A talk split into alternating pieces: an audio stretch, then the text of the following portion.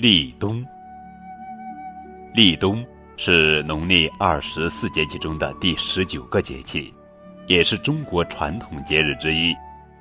按《月令七十二候集解》记载：“立，见时也；冬，终也；万物收藏也。”立冬既标志着冬天的开始，也是秋季作物收晒完毕、收藏入库的时节。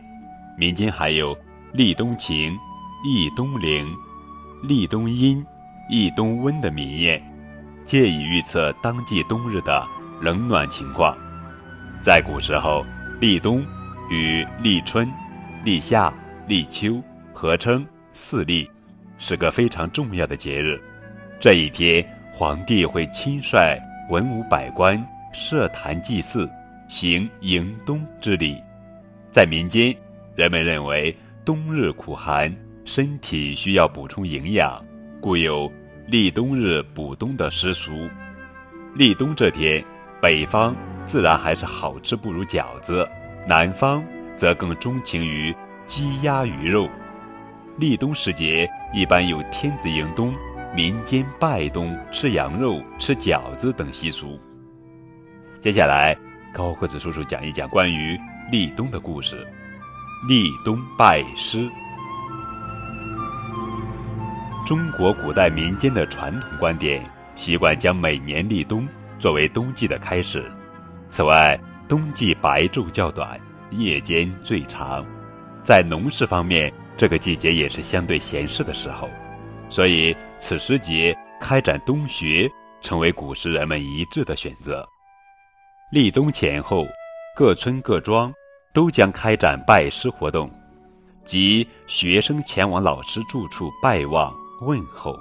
通常，学生会准备正式的拜师方盘和其他果品、点心之类的礼物，前去拜望老师。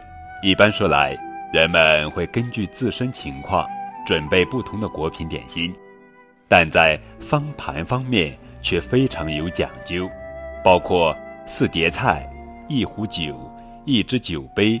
这都是为了拜师时进行各种传统仪式而准备的。就老师而言，拜师这天也是非比寻常。老师会一早起来，梳洗正装，并在房中悬挂“大哉至圣先师孔子”画像，然后设宴准备招待前来拜师的学生。拜师仪式开始，学生会拿出所备礼物，在孔子画像前。行跪拜之礼，口念：“孔子，孔子，大哉孔子！孔子以前未有孔子，孔子以后孰知孔子？”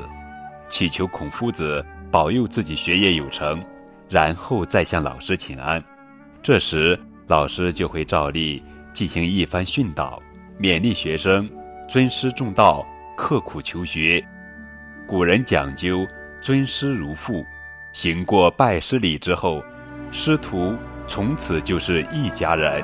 此后，学生为谢师恩，也会为老师做一些力所能及的家务活，为老师及其家人分担一二。